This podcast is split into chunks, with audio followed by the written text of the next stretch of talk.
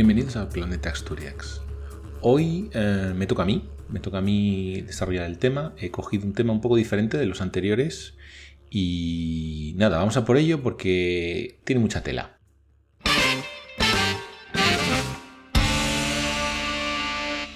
Pero sí que me parece interesante eh, revisar un poco el juego de Ender, porque el juego de Ender es un libro que es muy importante, es un libro bastante importante dentro del panorama de la ciencia ficción de la segunda mitad del siglo XX, del final del siglo XX.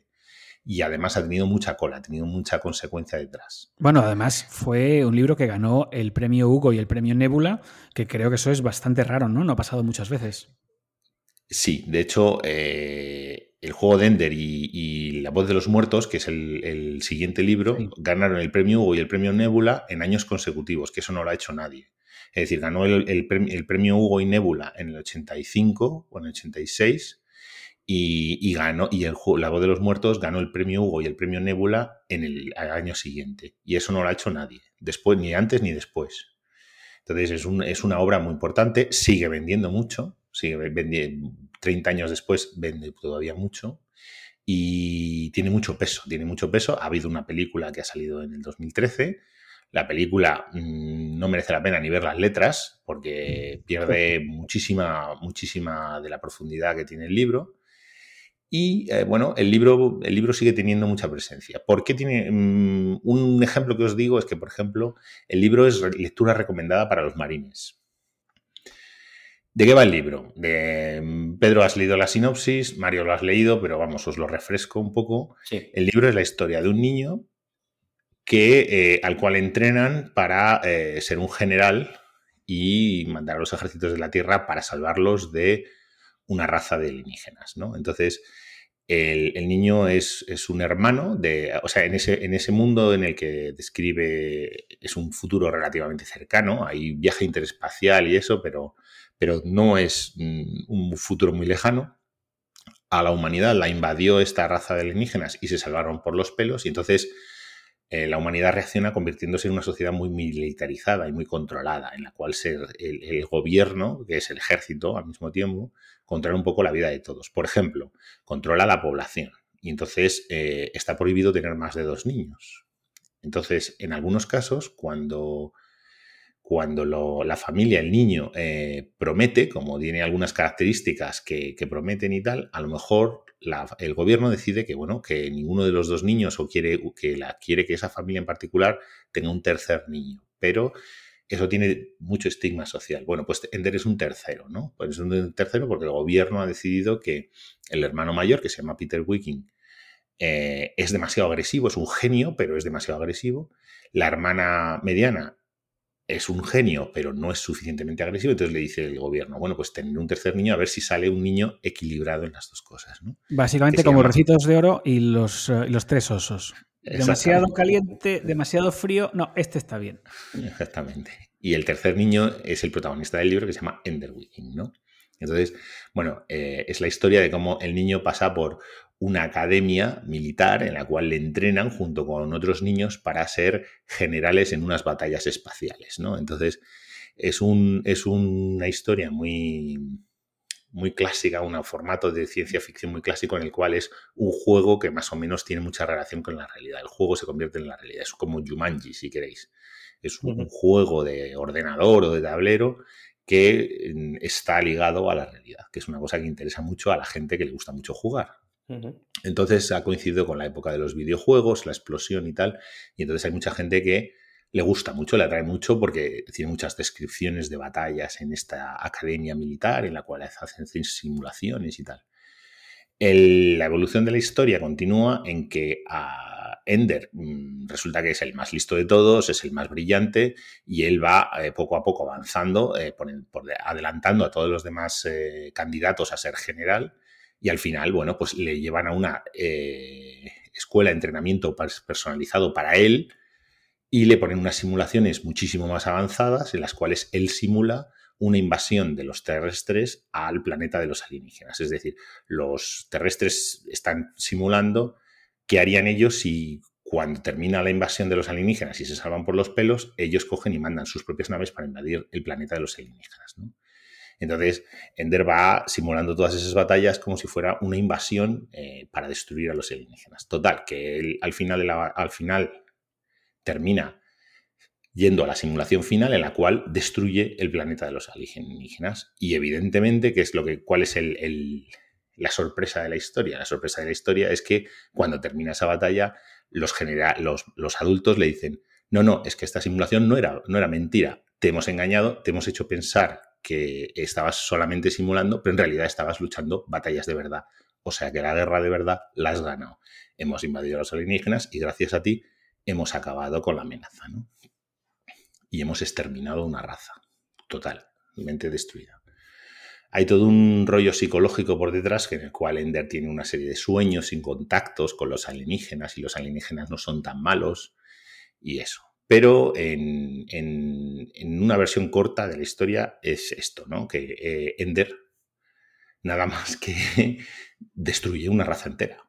él no lo sabe, pero destruye una raza entera. Entonces, bueno, el libro es, mm, como digo, muy popular y es un poco eh, un libro que está firmemente colocado en lo que se llama la escuela de la, de la ciencia ficción moral, ¿no? Es decir, habla mucho de temas morales y psicológicos y que luego, bueno, pues mm, después ha habido mucha ciencia ficción por ese camino, ¿no? Sobre los límites de la, psicología humana y tal. Antes era más sobre máquinas y tal, pero la ciencia ficción del 90, de los años 90 y, después es más orientada a, la psicología, ¿no? Entonces, bueno, pues es un, es un, libro que al principio a mucha gente le gusta mucho, ¿no? La película es básicamente la misma historia que acabo de escribir. Sí, lo que pasa es que la eh, película, la película es solo la historia, sin el contexto, sin la reflexión, sin, eh, sin las capas morales o éticas. Entonces, claro, cuando empiezas a eso, en principio dices, bueno, pues un libro de ciencia ficción que cuenta una lucha contra los alienígenas y tal. Pero cuando empiezas a descargar un poco más, a rascar un poco más la superficie, empiezas a ver más cosas, ¿no?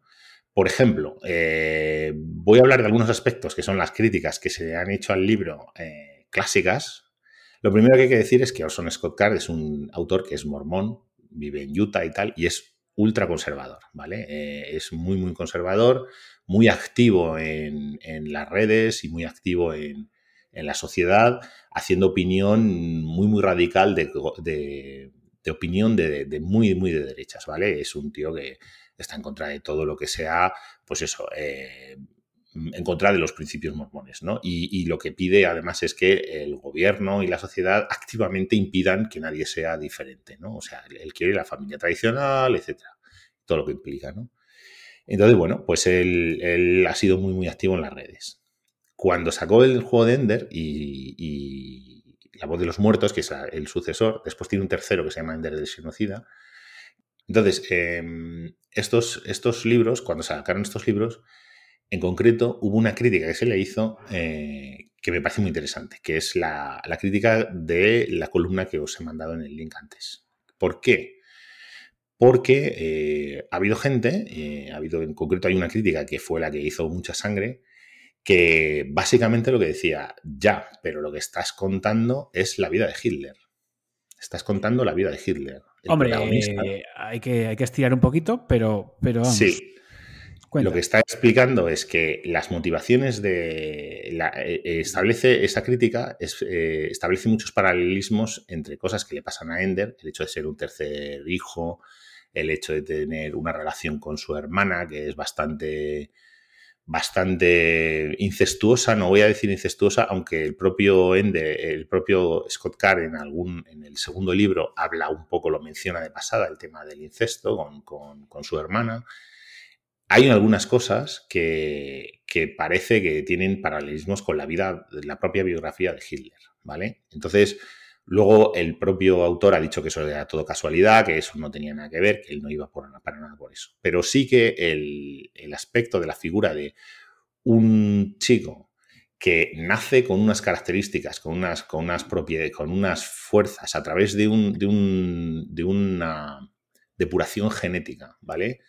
Que es lo que se hace a través de decir, bueno, pues estos dos padres que se han combinado, vamos a intentar a ver si ellos, y si no sus hijos, y si no sus hijos les vamos a emparejar con otros, y vamos al final a hacer desarrollar a alguien que desarrolle unas capacidades de genio a través de pues una, técnica de, análisis genético.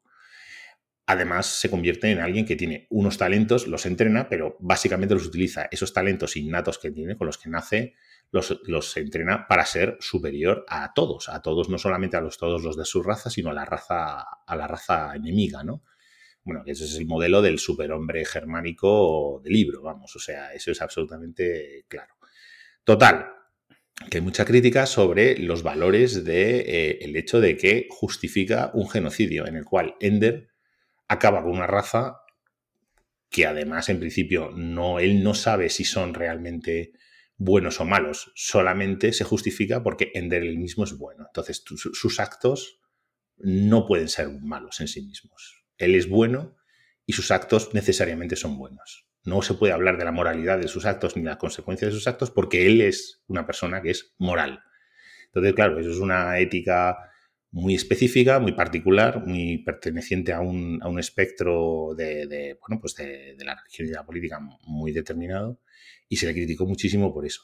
Pero sin embargo, de hecho, ni siquiera me interesa hablar de eso. De no me interesa hablar ni de la eugenesia, ni me interesa hablar de Hitler, ni me interesa hablar de eso, porque me interesa hablar de otro aspecto que es una parte, un pequeño, una pequeña historia paralela que ocurre en el libro de, de Ender, que me ha parecido mucho más interesante, porque llevo muchos años, hace muchos años que no leo el libro, pero siempre me acuerdo de esa parte. Porque una de las cosas que pasa es que eh, la figura de los dos hermanos, los dos hermanos, el hermano mayor, que es muy violento, demasiado violento, y la hermana menor, que es demasiado poco violenta, pues son genios, son genios tan, tan, tan inteligentes como el propio Ender.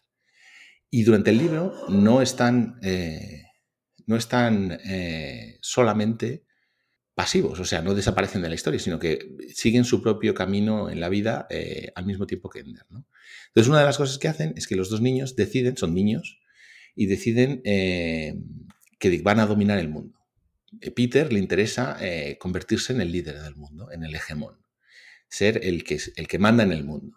Pero claro, eh, su problema es que no le van a dejar, porque es un niño. Aunque sea, él sabe que él es el más listo del mundo, no le van a dejar. Entonces, todo, el mundo sabe, todo el mundo sabe que cuando eres adulto te dejan dominar el mundo. Por supuesto, te permiten, te, te respetan. ¿no? Entonces él dice, bueno, yo lo que necesito es eh, construir eh, un área de influencia, construir, montar una influencia. Entonces lo que voy a hacer es que voy a ir a las redes y voy a empezar a dar mi opinión en los foros y a estar comentando sobre lo que está pasando y proponiendo soluciones y tal. Y le dice a su hermana, ¿podrías ayudarme? ¿Podrías coger otra personalidad falsa también? Y tú, eh, pues por decirlo así, también tener esa personalidad. Entonces lo que podemos hacer es, en el momento que haya una crisis, los dos podemos representar dos, dos, polos diferentes de la política, si quieres, uno más radical y el otro como más moderado, más centrista, y en el último, y en el momento en que haya una crisis, pues podemos hacer que, por decirlo así, uno le, le dé eh, dé la legitimidad al otro, diga al otro, joder, pues es que ese tío, aunque no es de mi grupo, ese tío sí que sabe, las cosas que dice sí que son razonables. Y entonces esa persona, que sería Peter, es el que todo el mundo va a decir, anda, pues es verdad, los de nuestro bando y los de tu bando, todos juntos estamos de acuerdo en que, claro, tú eres el que, el que tiene la legitimidad. Y con esa legitimidad me van a dar el gobierno del mundo. Entonces, para hacerlo más divertido, la chica coge la personalidad más, radical, que es un, alias que se llama Demóstenes, y el chico coge una personalidad más moderada que se llama Loque. Y entonces Loque está en los foros hablando con gente seria y tal sobre política y sobre economía y todas estas cosas, y la chica está un poco más lanzando, animando a las masas, ¿no? Un poco, y entonces en un momento dado efectivamente funciona, funciona. Y funciona hasta el punto que dice uno, que, al final del libro, Peter termina siendo el hegemón del planeta. Le dan el gobierno de la Tierra. ¿Vale? Sí. Entonces. no, sé, qué me resulta más increíble, si esta historia o, lo de Ender aniquilando una civilización. Bueno, es ciencia ficción, pero siempre es un poco más en colores fuertes, ¿no? Pero esto siempre a mí me ha, parecido una, una, historia muy interesante, ¿no? Muy interesante por, muchas cosas, porque me parece que tiene mucha chicha todo eso. Una de las cosas que me parece interesante es que el libro de Ender, el juego de Ender, es un libro de 1985. Para haceros una idea, eh, Neuromante, que es el libro que todo el mundo de Gibson, que todo el mundo considera como el centro de la imagen de la Internet de hoy en día y tal, y eso el que más se acercó y más anticipó y mucha gente ha hablado, oh, porque Neuromante y tal, es de 1984, ¿vale? En muchos aspectos, eh, la Internet que describe Gibson, la, idea de las redes con estas firewalls, que son grandes corporaciones que se separan el ciberpunk, la, idea, la imagen ciberpunk de la Internet, pues es más cercana, ¿no? Pero no es mucho más antigua que la, que la imagen que tiene Ender de eh, un niño cogiendo un alias y terminando de dominar el mundo, ¿no? Y esto, eh, claro, eh, dices, joder, pues al final no tiene tanto mérito estar hablando de Internet si estás hablando de 1984. ¿Por qué? porque realmente la Internet, como vosotros sabéis, ya existía, aunque fuese a un nivel mucho menor del que, que tenemos ahora. En 1984 la Internet ya estaba bastante avanzada. El, ARPANET en aquel momento, ¿no? Claro, ARPANET, eh, ARPANET es del 60, ¿vale? Del 63-64 empezaron las primeras inversiones, ¿vale? Eh, las primeras inversiones de, ARPANET, de empezar a poner dinero y a desarrollar los protocolos y hacer los, primeros cálculos y eso, es del 64, 65. Sin embargo, los primeros ordenadores empezaron a comunicar como en el 69, por ahí. La idea del ARPANET, las primeras descripciones del ARPANET son del 63, que había un... Hay unos científicos que fueron los que, los que Mm, por decirlo así, fueron los, los, soñadores que, a los que les dieron dinero para poder empezar a desarrollar ARPANET. Eh, el primer nombre que le pusieron era la, red de ordenadores intergaláctica, ¿vale? Y eso es del 63. La red de ordenadores intergaláctica es un sueño que alguien soñó y que alguien imaginó en el 63 y le puso nombre. Ya luego ya en el 65-66 les dieron dinero para empezar a desarrollarlo, pero ya había alguien que hablaba de la red de ordenadores intergaláctica. Y leyendo sobre esto, sobre ARPANET y sobre la red de ordenadores intergaláctica, me empecé a pensar, pero bueno, vamos a ver, ¿quién ha sido en la historia el que ha imaginado la Internet? ¿Quién aquí, quién ¿Quiénes son los que describieron la Internet en el pasado? Y de eso quería hablaros hoy. Hoy quería hablaros de la historia de la Internet en la ciencia ficción. Y quería abrirse un debate, porque hay un debate en el tema. Hay, un, hay una pequeña. Hay como dos bandos, ¿vale? De, todas las, anticipaciones, de todos los predecesores a ARPANET, porque claro, yo he dividido la historia entre ARPANET sí y ARPANET no. Si es post-ARPANET, ya no voy a decir que alguien ha imaginado la Internet. Alguien la, la pregunta es, ¿alguien ha imaginado la Internet antes que estos científicos para inspirar a otros científicos. Es decir, porque el que dijo la red de ordenadores intergaláctica, ese fue, eso fue una idea pura que se le ocurrió a él, o estaba ahí, de hecho, podía haber sido influenciado por alguien, alguien había hablado, había imaginado esa idea antes o no. Y entonces eso es un poco lo que estoy intentando describir. Porque claro, después de ARPANET ya, pues los eh, eh, eh, hay cosas que se van anticipando y de eso hablaré luego, pero hay cosas que no, ¿no? Hay cosas que ya, pues al fin y al cabo, tienes una cosa delante que funciona y ya no es tanto imaginar. Entonces, ¿quién, quién, pudo, haber inspirado a la, red, a la red de ordenadores intergaláctica? Hombre, pues a mí, como hablas de tiempos eh, más anteriores, pues yo, yo me iría a los grandes clásicos de, la ciencia ficción. A mí el primero que me viene a la mente es Asimov. Pero. Claro. Asimov es posterior a ARPANET. Exactamente. Ajá. Exactamente. O sea que nos tenemos que ir más, más atrás todavía, ¿no? Más atrás. Yo empezaría a buscar, si tuviera que... Pues podemos empezar por desde Verne. Perdón. Yo iba a decir eso, yo iba a decir la época victoriana. Ok. Bien. Mm, voy por partes. Eh, hay, un, hay un relato corto de, de ciencia ficción eh, que se publicó en marzo de 1946, ¿vale? Y se llama eh, Una lógica llamada Joe. Y ese se publicó en una revista de Astounding Science Fiction, que es una revista de relatos de ciencia ficción muy clásica. La SF. Exactamente. Bueno, pues en esa, en esa, en esa historia de A Logic Jim Joe es, eh, es una historia de un, de un, mecánico, un mecánico que se dedica a ir reparando lo que se llaman lógicas, que son como ordenadores, ¿vale? Es un ordenador que tiene una base de datos y tiene una, un, computador que, ejecuta un algoritmo, ¿no?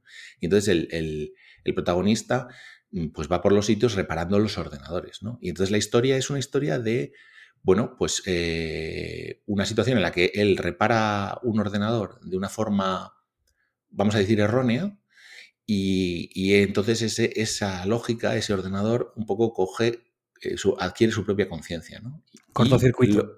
Estás hablando de la película Cortocircuito. Sí, pero un poquito antes. Sí, 40 años. 40 años antes. Y eh, esa lo, pero, pero va más allá, porque esa lógica, ese, ese, ese ordenador, lo que hace es que eh, expande ese, esa malfunción, ese virus, lo expande a otros ordenadores. Se lo comunica a otros ordenadores y todos los demás ordenadores empiezan a tener conciencia de sí mismos. Y entonces empiezan a ayudar a la gente a hacer cosas, algunas buenas y otras malas. Entonces ahí hay ya muchos conceptos de cosas que son hoy en día, ¿no? Es decir, está la intercomunicación entre ordenadores, está la idea del virus también, de, de, pues eso, algo malo e indeseado que se expande de uno a otro y de hecho, bueno, la historia es un, es un cuento corto. De lo que se trata es que, bueno, el protagonista, que es el mecánico este, al final termina intentando encontrar cuál es el ordenador original que tiene el problema original y lo soluciona y ya se arregla todos los demás ordenadores, ¿no? Pero lo cual, pues, pues evidentemente no se aproxima a cómo funciona un virus hoy en día. Pero eh, ya hay un montón de conceptos de la Internet. Ahí, ahí, ahí está el hecho de que los ordenadores están interconectados, es una conexión entre distribuida, ¿no? Es computación distribuida, etcétera, Entonces, eh, bueno, en 1946 ya es alguien que estaba pensando en cosas muy parecidas que pudieron inspirar a la gente que realmente empezó a construir ARPANET. Yendo un poco más atrás, hay, hay libros y cuentos cortos en la, en la, época de los 20, sobre todo soviéticos, de hecho, eh, que tienen bastantes conceptos parecidos a los de la Internet. Pero como no quiero hacer alargarme mucho, eh, voy a irme para atrás y os voy a llevar a lo que es el debate, el gran debate. ¿no? El gran debate es que hay dos... Mm, hay un debate de gente que dice que el inventor de la idea de la Internet es un americano y hay gente que dice que el inventor de la idea de Internet es un inglés. Hmm. Con una pequeña diferencia de años, pero vais a ver cuál es la fuerza de los dos argumentos. Por un lado tenemos al inglés, que es eh, Morgan Foster. Morgan Foster escribió un libro, es un autor mm, muy importante, escribió un cuento pequeño que se llama La máquina se para. Y lo escribió, lo publicó en 1909. Y la historia de la máquina se para, yo creo que os va a parecer súper interesante, porque es una historia en la cual en la superficie de la Tierra mm, ya no viven los humanos. Los humanos viven todos bajo tierra y cada, y cada, cada persona vive en una especie de cápsula individual que atiende todas que cubre todas sus necesidades. Mm. Todo el mundo vive separado. y, las personas lo único que hacen durante todo el día es estar en la internet, estar consultando y consultando cosas y hablando unos con otros y discutiendo y tal, ¿vale? Esto suena un poquito a Matrix. Se parece mucho a Matrix, pero se parece mucho. Entonces, bueno, la historia es eh, un hijo que, por lo que sea, no encaja en el sistema y tiene muchas ganas de salir a la superficie para saber qué hay y tal, porque la gente puede moverse, puede salir del, del cubículo, pero no está capturada, está lo que pasa es que nadie, nadie quiere salir, está todo el mundo como pillado por, por, esa conversación y tiene todas sus necesidades cubiertas, con lo cual no sale nada para nada. Y entonces el chico este quiere explorar a ver qué hay en la Tierra. Y entonces, bueno, pues sale, sale a, la superficie y descubre cosas. Luego la máquina, que es la máquina que, por decirlo así, se ocupa de cuidar a todos los humanos y de darles eh, todo lo que necesitan y tal, le, le captura y le vuelve a meter otra vez en el sistema y bueno, hay, una, hay toda una movida porque los humanos empiezan a idolatrar a la máquina como si fuera un dios, ¿no? Se olvidan de que han sido ellos los que han creado la máquina y empiezan a idolatrar a la máquina como si fuera un dios. Y este chico es un poco el rebelde y le va, y le, va y le explica a su madre, le dice, no, no, no, la máquina, les dice, la máquina se separa, es el título del libro, The Machine Stops, porque él se ha dado cuenta de que la máquina ya no se está autorreparando y se está degenerando. Y por eso ha, ha reaccionado creando esa religión. Entonces, bueno, evidentemente, eh, hay muchísimos conceptos que veis que ya están ahí, ¿no? Ya están, están muy, muy cerca de, muchas cosas que vemos hoy en día, ¿no?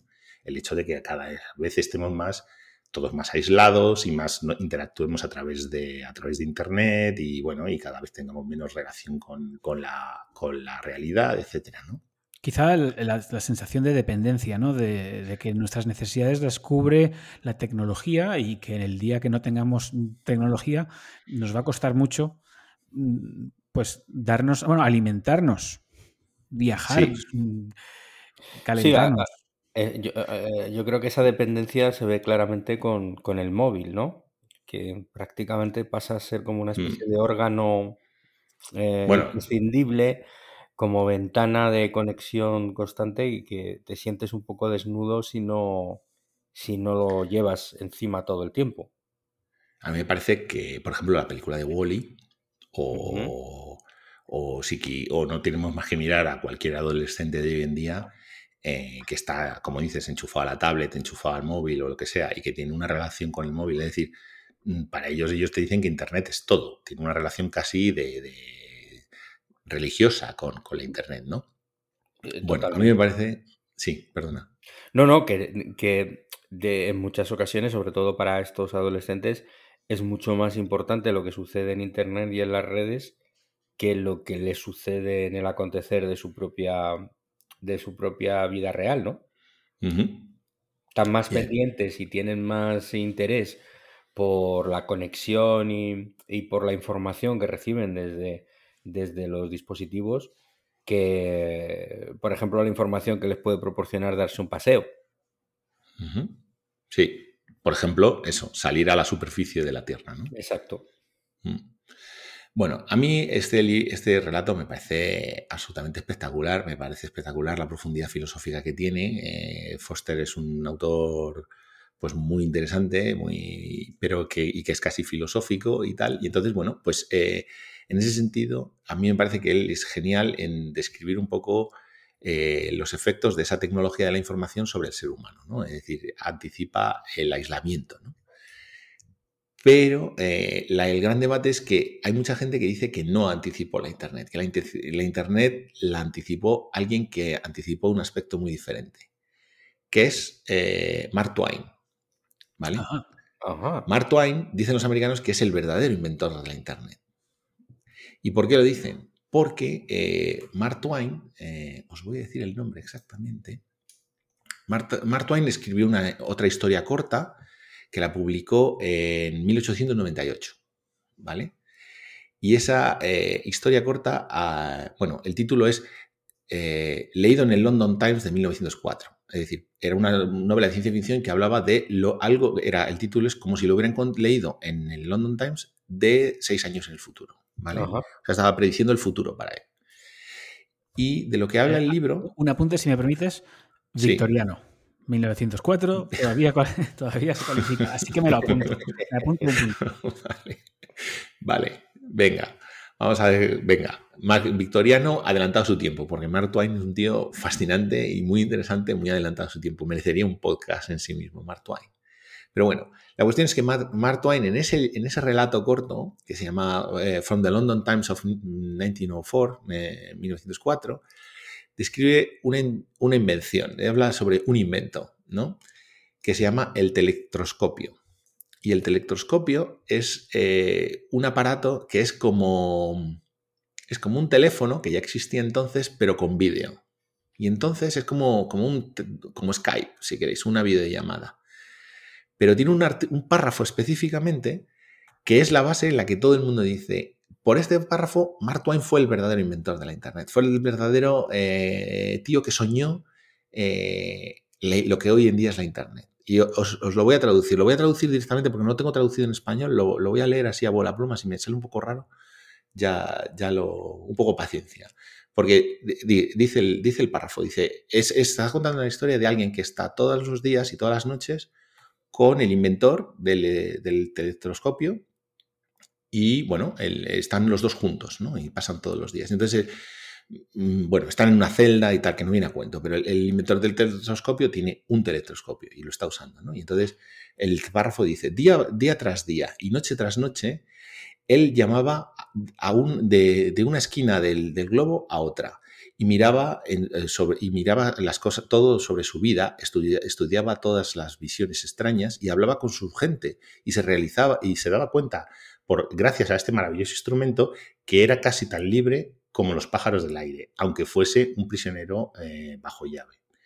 Raramente hablaba y yo nunca le interrumpía mientras él eh, estaba absorbido en este entretenimiento. Yo me, sentaba en el, salón y reía y, leía y reía y leía y fumaba. Y las noches eran muy, tranquilas y muy, sociables. Y, yo, me, a mí me daba mucho placer. De, vez en cuando yo le oía decir, dame Tokio, después, dame Hong Kong, después, dame Melbourne.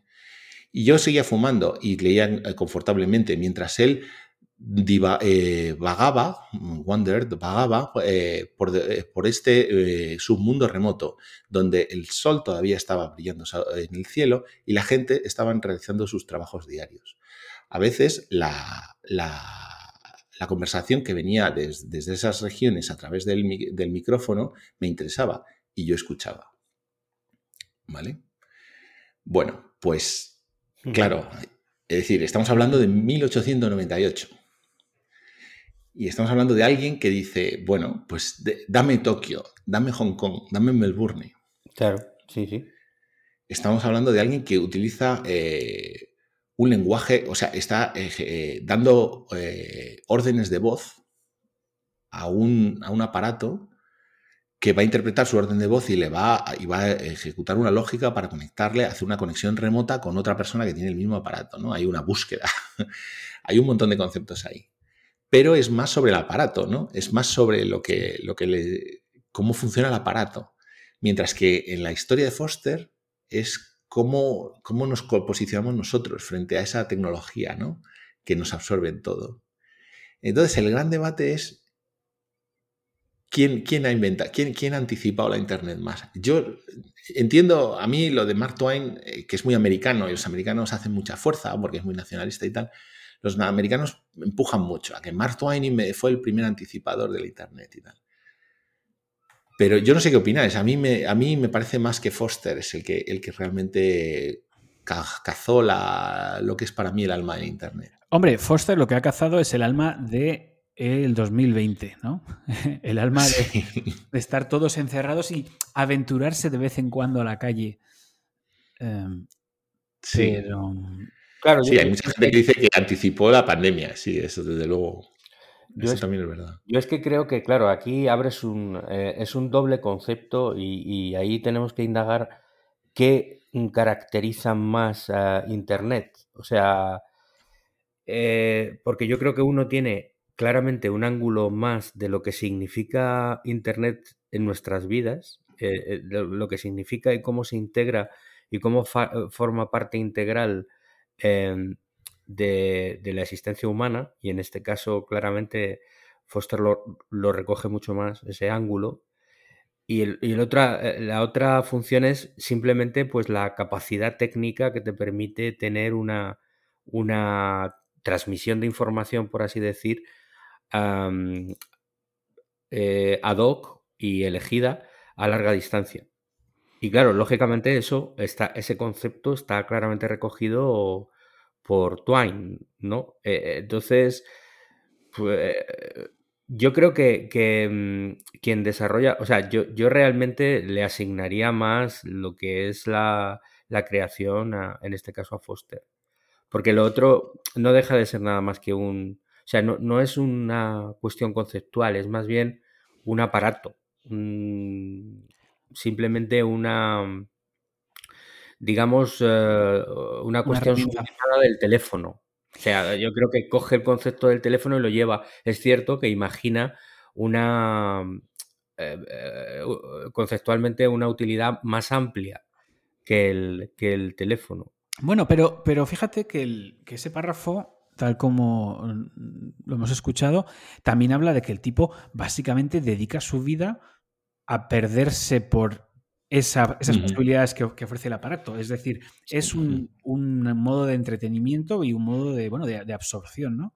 Entonces, es, su libertad, porque lo que pasa es que está en una prisión porque está acusado de asesinato y está en una prisión y entonces lo que dice es que este aparato maravilloso se sentía tan, tan libre como los pájaros del aire.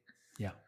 Pero no sé, yo creo que en el otro está como recogido de una forma mucho más... Más clara, desde luego. Más integral. Mm. Mm. Más integral. Bueno. Eh, pues eso para mí es el, debate, lo dejo abierto, no quiero tampoco necesariamente concluirlo. Yo soy muy de Foster, eh, pero, pero es un, a mí me parece interesantísimo. Y ya para concluir, quiero eh, cerrar un poco el círculo, eh, porque quiero hablaros de por qué estoy hablando de la historia del Internet y qué realmente en el juego de Ender me parece que anticipó de una forma muy interesante. A mí me parece que, por ejemplo, la diferencia entre Neuromante del 84 y el juego de Ender del 85 es que el juego de Ender habla de las redes sociales. Lo que, de lo que está hablando es de Facebook. Está hablando de las redes sociales realmente. De un grupo de gente que queda y alguien se da cuenta de que lo que hay que obtener en, esa, en ese foro en el cual la gente está compartiendo ideas y tal es generar influencia. O sea, lo que intenta Peter Wiggin y, Valentine es eh, que, obtener influencia. En ese sentido, Scott Card, que es un personaje, en mi opinión, deleznable, anticipa la figura del influencer. Anticipa que un influencer puede llegar a dominar el mundo.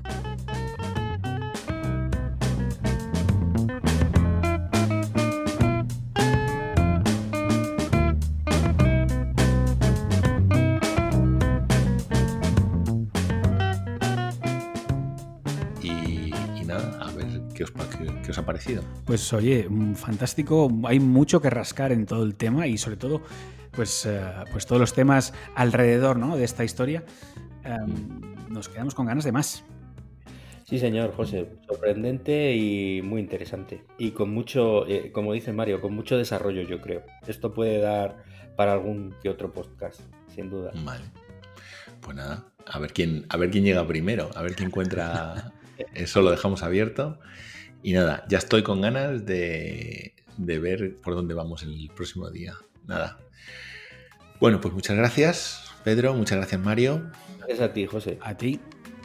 Venga, hasta luego. Hasta, luego. semana que viene. Adiós.